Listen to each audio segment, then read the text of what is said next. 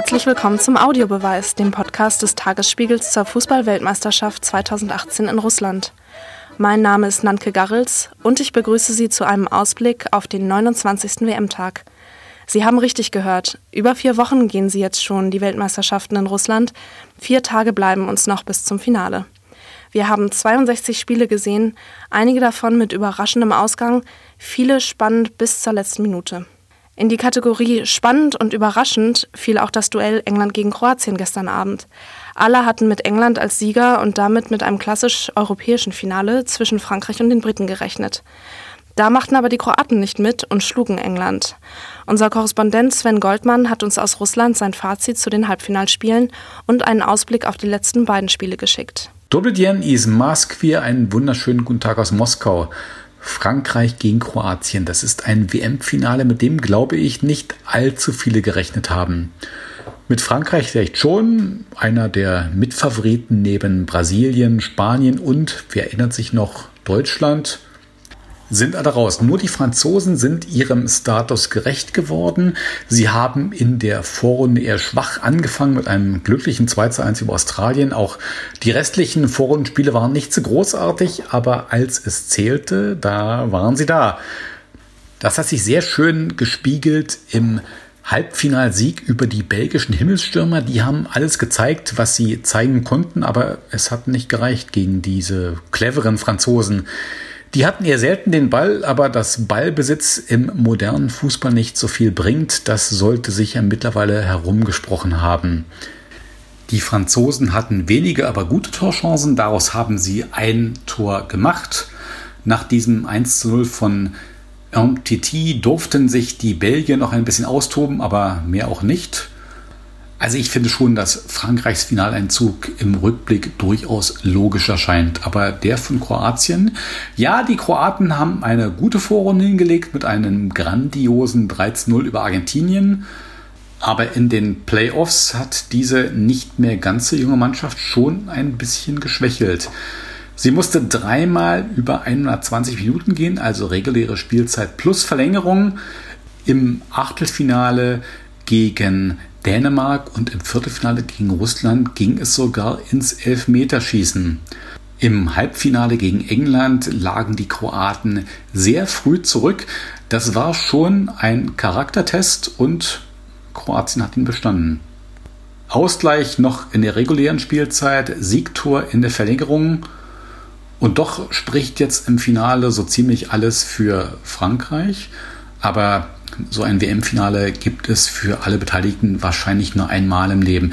Die Kroaten werden sich die Seele aus dem Leib brennen und flanken und schießen und köpfen.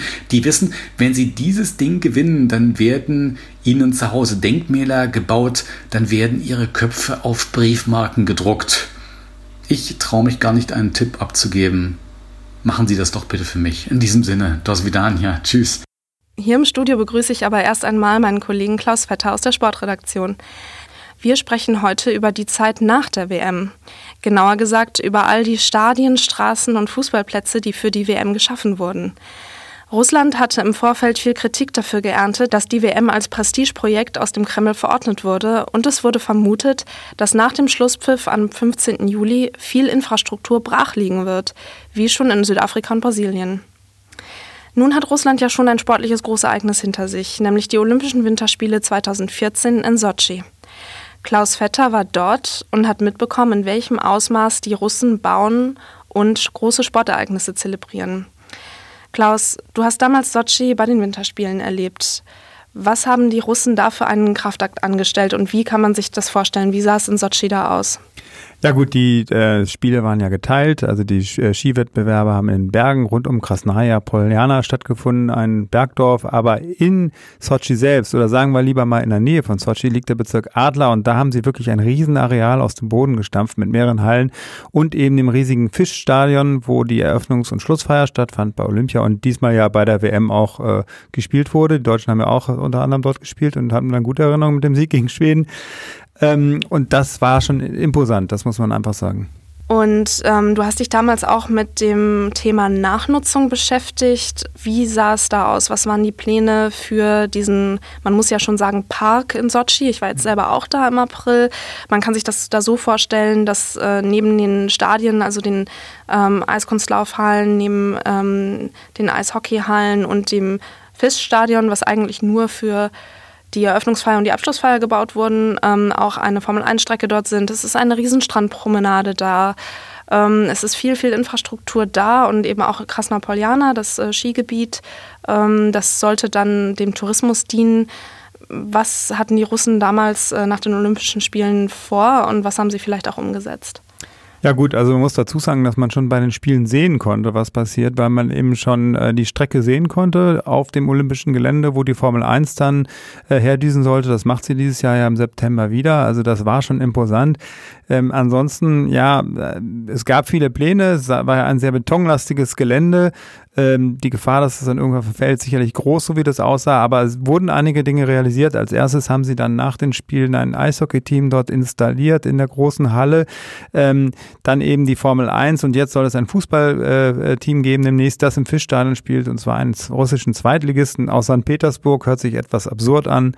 Dynamo St. Petersburg, sogar der älteste Fußballclub ähm, St. Petersburg, zieht jetzt um in den Süden. Also das sind so Pläne, dann haben wir Formel 1. Also es findet schon was statt. Man könnte jetzt nicht sagen, dass es alles brach liegt seitdem. Es wird auch Eis schnell aufgelaufen in der Halle, teilweise im, im Weltcup ist es, soweit ich weiß. Und ja, also ich habe da mal ein bisschen nachrecherchiert. Wir hatten bei der Reise, die ich da gemacht habe, auch die Gelegenheit mit dem Pressesprecher des Sportministeriums und mit dem Stadionchef des Stadion Fischt zu sprechen.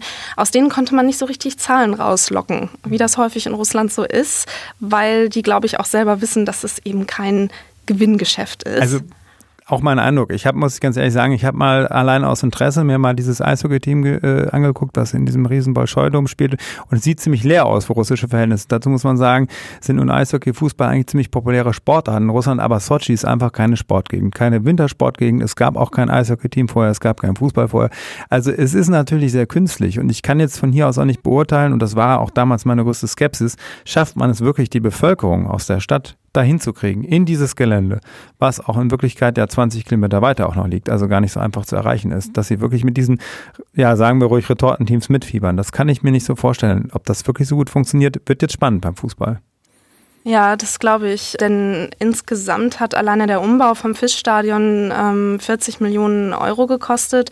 Und ähm, in einer Studie der Uni Zürich wurde geschätzt, dass seit den Olympischen Winterspielen 2014 die Region 865 Millionen Euro im Jahr in diese ganze Anlage buttern musste, um es einigermaßen in Form zu halten. Ich war jetzt selber im Stadion und mein Eindruck Ende April war, dass da wirklich der Putz blättert, ähm, dass man wirklich sehen kann, dass da in den vergangenen vier Jahren nichts gelaufen ist, außer Umbauarbeiten. Da klebte der ähm, Vogelkot auf den Treppen. So richtig nachhaltig wirkte mir das alles nicht. Und jetzt kommt da eben ein Zweitligist aus St. Petersburg, über 1000 Kilometer, zieht der in den Süden Russlands. Das hört sich so ein bisschen nach Planwirtschaft an. Ja, ist es, ist es auch sicherlich, würde ich auch so sagen. Also ich habe da auch meine Zweifel, dass das alles gut geht. Es ist zumindest, was man sagen kann, ein Versuch, so ein Gelände zu nutzen. Wir hatten auch schon andere Spiele oder eben auch Fußball-Weltmeisterschaften, siehe Südafrika als jüngeres Beispiel, wo man nicht so den Eindruck hat, dass so weit gedacht wurde. Also also es ist anscheinend nicht so ungewöhnlich, vor allem bei Fußball-Weltmeisterschaften, vor allem bei Ländern, die jetzt nicht die florierenden, berühmten Ligen haben. Muss man sich in Russland übrigens, wenn ich kurz unterbrechen darf, auch fragen, äh, diese Frage auch stellen. Sie sind nicht ein Fußballland und es sind riesen Stadien gebaut worden, die toll aussehen. Ob das alles so funktioniert, von äh, Kasan bis Sochi, ich weiß es nicht. Ich hatte in Kasan, da war ich auch im Stadion eher den Eindruck, weil sie da das Stadion auch mehrfach genutzt haben. Also da war dann eben eine Eishockeyschule drin, da war eine Fußballschule drin, da haben sie eben mehr im Stadion gehabt als wirklich nur das Spielfeld und die Umkleidekabinen. Da ist es zwar auch ein bisschen schwer zu erreichen von der Stadt, aber da hat man eben gesehen, dass die Eltern da ihre Kinder zum Eishockeytraining bringen. Da ist ein Fitnessclub drin. Also insofern, und es ist ein Erstligist auch, der in Kasan spielt. Insofern kann sein, dass es mit den Stadien sicherlich einfacher funktioniert, als wenn wir noch kurz beim Thema Sochi sind, mit den anderen Anlagen, bei, bei zum Beispiel Olympischen Winterspielen. Ich hab, kann große Schanzen bauen, aber wenn dann der Weltcup eben Bogen um mich macht, wie es mit Russland der Fall ist, dann werden sie nicht mehr genutzt, dann wächst irgendwann Gras drüber. Das heißt, ähm, nicht nur bei den WMs, wie wir in Südafrika und Brasilien gesehen haben mit den verfallenen Stadien, ist es gar nicht äh, so ungewöhnlich, dass die Nachnutzung vielleicht nicht so nachhaltig ist wie vorher versprochen, sondern auch bei Winterspielen zum Beispiel. Mit, mit Sicherheit. Wir haben ähm, ähm, Peking als nächsten Austragungsort in vier Jahren und das kann man sich eigentlich nicht vorstellen, dass danach da noch groß was stattfindet. Also das ist, äh, ist ein großes Problem gibt es viele Negativbeispiele und das ist im Fußball natürlich haben sie äh, haben wir ein viel breiteres Feld. Gibt es viel mehr Länder, wo eben Fußball professionell gespielt wird, wo ich eben sagen kann, ich kann eine Nachnutzung der Stadien eben ähm, gewährleisten. Bei Olympischen Spielen ist das anders. Wenn ich das in Südkorea oder China stattfinden lasse, sind keine Wintersportnationen, dann werde ich ein Problem haben. Ist anders, als wenn ich sage, ich gehe nach Finnland, Österreich oder, oder Kanada oder, oder Deutschland. Und ich denke mal, im Fußball Katar ist so ein Beispiel, was wir jetzt haben, was kommt in vier Jahren. Ich weiß auch nicht, was danach, ob das zurück, wird ja zurückgebaut teilweise, aber das ist natürlich auch, dass man sich fragt, was, was soll das? Es gibt gar keinen Ligenbetrieb auf diesem Niveau mit so vielen Zuschauern, der das aufrechterhalten kann. Oder das gerechtfertigt, dass es äh, solche Stadien gibt. Ja, also ein teures Vergnügen, diese Spiele abzuhalten, diese, dieses Turnier, vielleicht das kleine Korn Salz bei der ganzen Fußballfreude. Wir freuen uns trotzdem auf die Finalspiele jetzt und bedanken uns erstmal fürs Zuhören, denn das war der Audiobeweis für heute. Wir sind der Podcast des Tagesspiegels zur WM 2018. Alle Folgen finden Sie auf tagesspiegel.de, auf Spotify und bei iTunes. Mein Name ist Nanke Garrels. Ich bedanke mich fürs Zuhören und freue mich, wenn Sie uns treu bleiben.